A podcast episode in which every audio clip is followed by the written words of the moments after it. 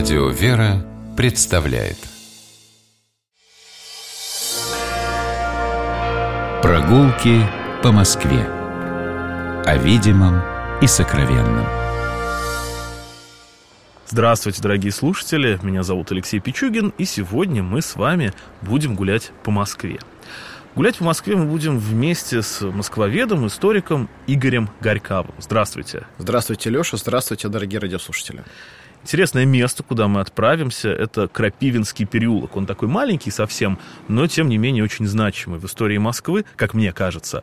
Давайте сразу разберемся, как добираться до Крапивинского переулка. Это либо метро Трубное, которое недавно появилось, и выход из которого ну, самый близкий к Крапивинскому переулку, или уже всем известное метро а, Цветной бульвар. Все знают цирк Юрия Никулина, вот это там. Или с Чаковской спуститься вниз по бульварам. Очень ну, красиво. Да, проще всего от Трубной. И вот мы с вами входим в Крапивинский переулок. Маленький переулочек, вход либо с бульвара, либо с улицы Петровка.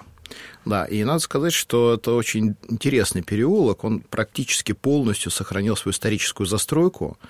Он небольшой, в этом небольшом переулке есть несколько жемчужин русской архитектуры. И вот э, на одну из них можно обратить свой взор, если зайти со стороны Петровского бульвара.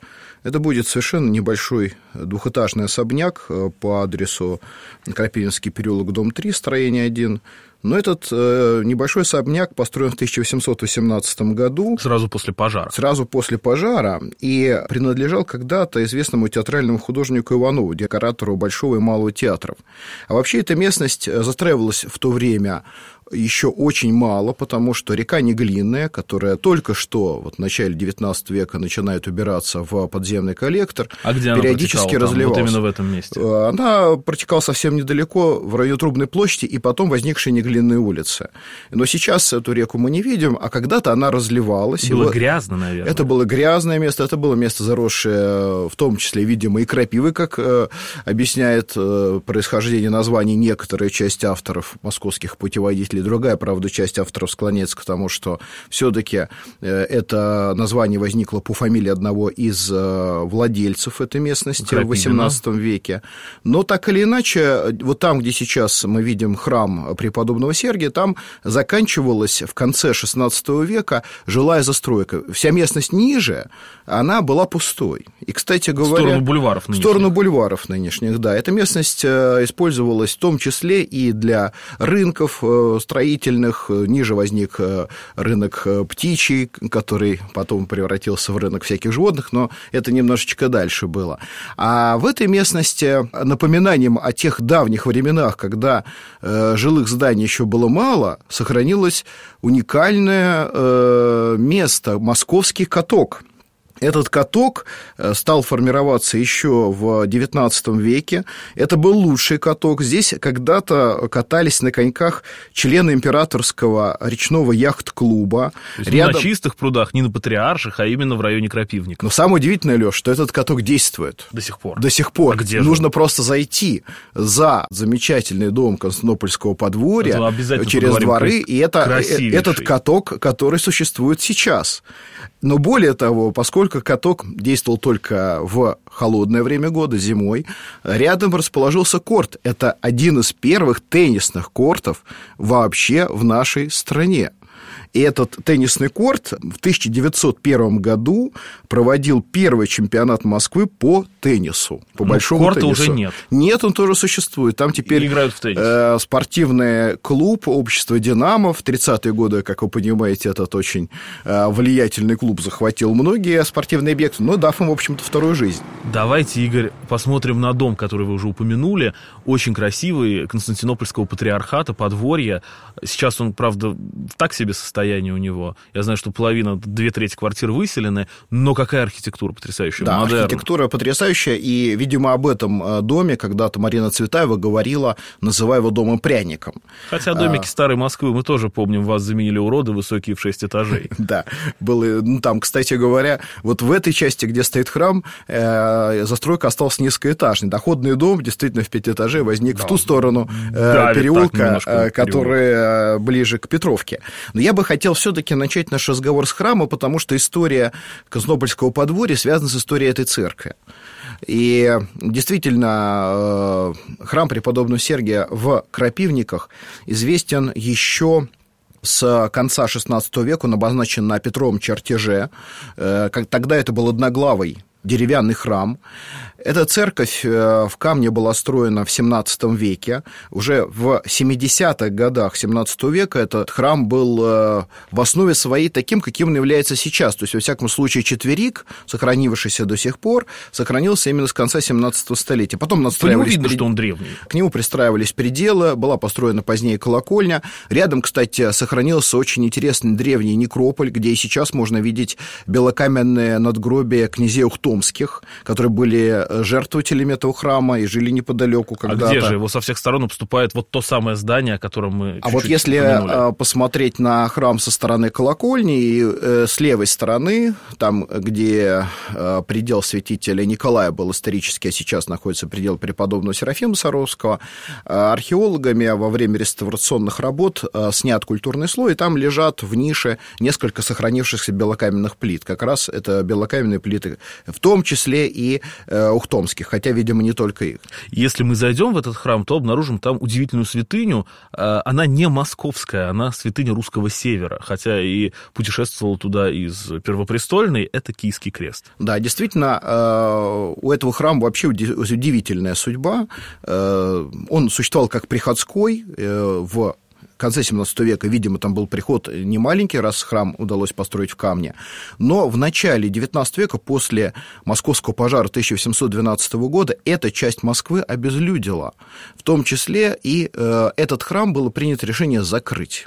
Даже был план, э, который, к счастью, не удалось осуществить, разобрать этот храм на кирпич и из него построить новое церковное здание. Митрополит Филарет был против, храм стоял как приписной э, долгое время, а потом возникла идея передать его как подворье одному из православных восточных патриархатов. И вот в конце XIX века... А я 1800... прошу прощения, вас сейчас перебью на секунду. Приписной храм – это как? Это значит, что был приход, э, который Рядом этот храм на Большой Дмитровке, да, который содержал этот храм, использовал его как э, место для проведения частных богослужений, а в большую часть времени эта церковь была просто закрыта. И вот в 1883 году решением императора э, российского э, церковь как бесприходная была передана в владение Вселенской Константинопольской патриархии. И там возникает подворье Константинопольского патриархата, которое развивается, и в том числе возникает идея сооружения э, дома, который отчасти был необходим как место для пребывания офиса представителей Константинопольского патриархата, там же и жили монахи Константинопольского патриархата, которые в этом храме молились, но это был и доходный дом. И вот сооружение этого дома а, поручается замечательному э, московскому скульптору Сергею Родионову в 1887-1892 годах.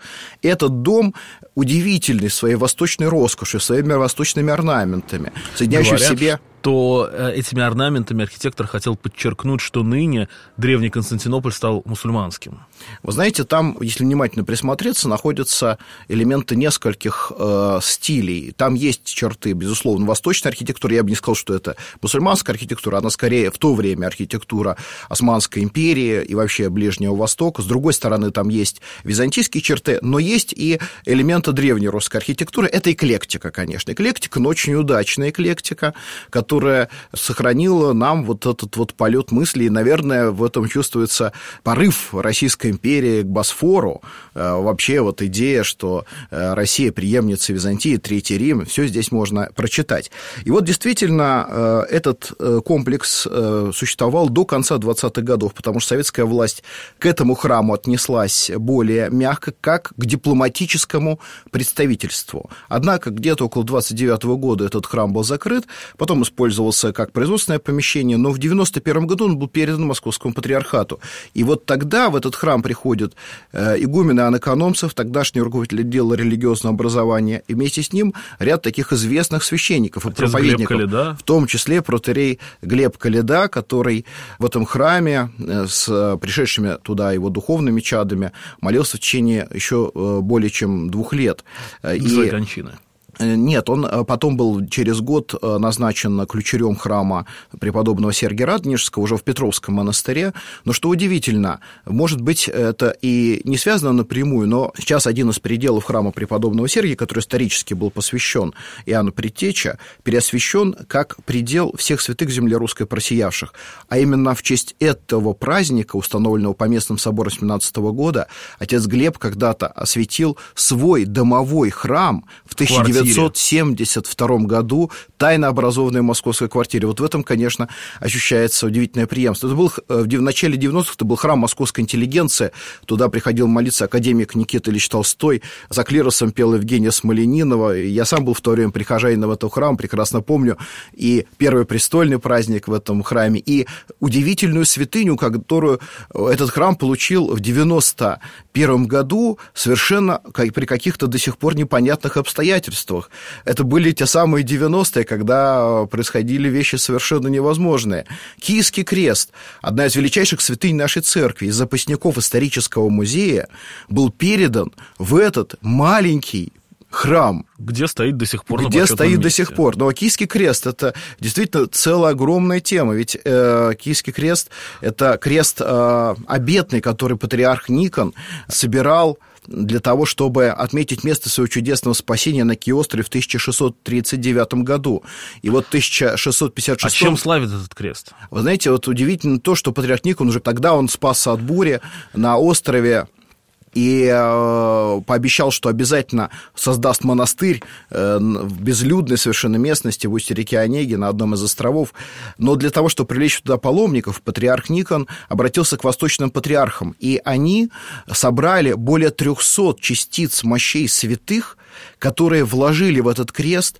Над каждыми мощами есть э, э, маленькая медная дощечка с выгравированным образом святого. И крест этот э, и по размеру, и по форме точно напоминает крест Спасителя. И вот этот крест сейчас находится в пределе всех святых храма преподобного Сергия в Крапивинском переулке. Вот такой маленький переулок в самом центре Москвы, между Петровкой и Петровским бульваром. А сколько всего интересного. Спасибо большое, Игорь. Я напомню, что гуляли мы сегодня по Крапивинскому переулку вместе с э, москвоведом и историком Игорем Горьковым. А я Алексей Пичугин. Всего доброго и до новых встреч на улицах нашего замечательного города. Прогулки по Москве. О видимом и сокровенном.